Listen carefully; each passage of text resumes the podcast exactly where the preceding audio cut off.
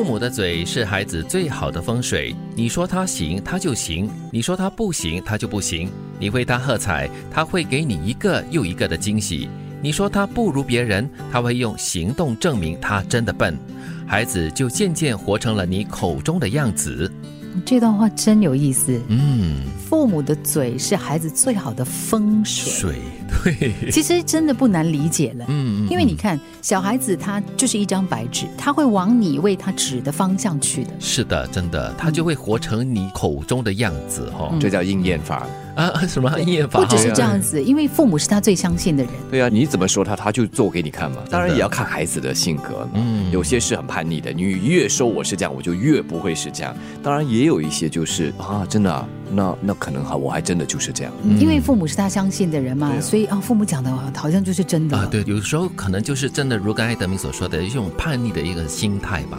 啊，你觉得我这样子不好是吗？我要气你哦，我就真的是这样子给你看哦。对，所以成年人，特别是周边如果有小孩子的话，有时我们的言行哈、一句话可能很不经意，也没有那个意思，但是听在孩子的耳里哈、哇，可能那个伤害会很大，或者是留下很深的烙印。嗯，其实我觉得还蛮幸运的啦，就是从小呢，父母不会特别的施加一些压力给你，就是我不是班上最好的，但是我也不是最差的那一个，在其他各方面的表现也没有特别的杰出，但是就是活得很自我了，很自在这样子。给你很大的空间嘛，是嘛？但是我也不是听闻了，就身边的朋友就会说啊，以前小的时候啊，可能师长的一句不经意的话，嗯而以致他成为了今天的他啊，真的啊，啊。所以那个伤害其实也蛮深的。所以要特别小心了，在说话跟就是跟小孩子，或者是他们还没有完全成长跟成熟的时候呢，跟他们说话，真的用字方面要特别的小心一些。嗯，越长越大，越知道做事不容易，越知道每个人都有难处，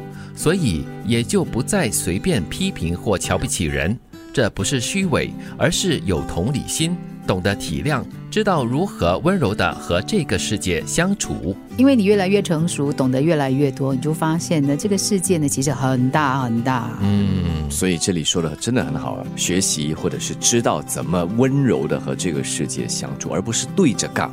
对着干了不单只是你辛苦，别人也辛苦。对最重要的是人这么多，世界这么大哈，做事的方法、处理事情的方法很多很多。的确是我们在比较年轻的时候，可能经历的事情没有那么多。有时候看到某某人哈、有某一种形式的一种风格跟方法，你就会觉得说，哎呀，为什么他这样子的哈？哎呀，为什么那个人那么讨人厌的？可是时间越久，你越长越大的时候，你经历越多东西，你就知道哦，其实每个人都有苦衷的。嗯嗯，不只是苦衷，你也会更加体会说，每个人的成长文化、生活环境各方面都不一样。对，很可能我们这个角度来看他哈，就会有一些盲点，看不到为什么他会有这样的一些行为举止。嗯，像偶尔我在路上开车哈，我就很不解前面的那司机为什么是这样开车的。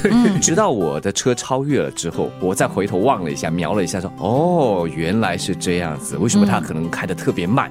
又或者是为什么他就是不动？又或者是他会临时转换跑道？嗯呃，都有原因。对，对就是越来越成熟过，你会越来越有同理心。嗯，因为你经历的东西，可能哎，就是以前你不能够理解的东西了。同样是公路上的一个分享，比如说你在一个分支路要转左的时候，突然间前面有车临时打灯要进来，我一定会放慢，啊，因为我会说，嗯，我也有过这样的情况，我忘记我应该在这里出。是的，嗯 再不然的话，如果有时是比如说德士啊或者私照车，不是他们要的，是可能乘客要的。也是对。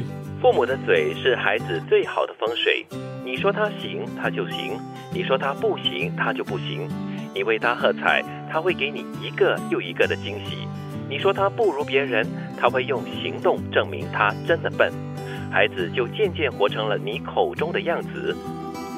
越长越大，越知道做事不容易，越知道每个人都有难处，所以也就不再随便批评或瞧不起人。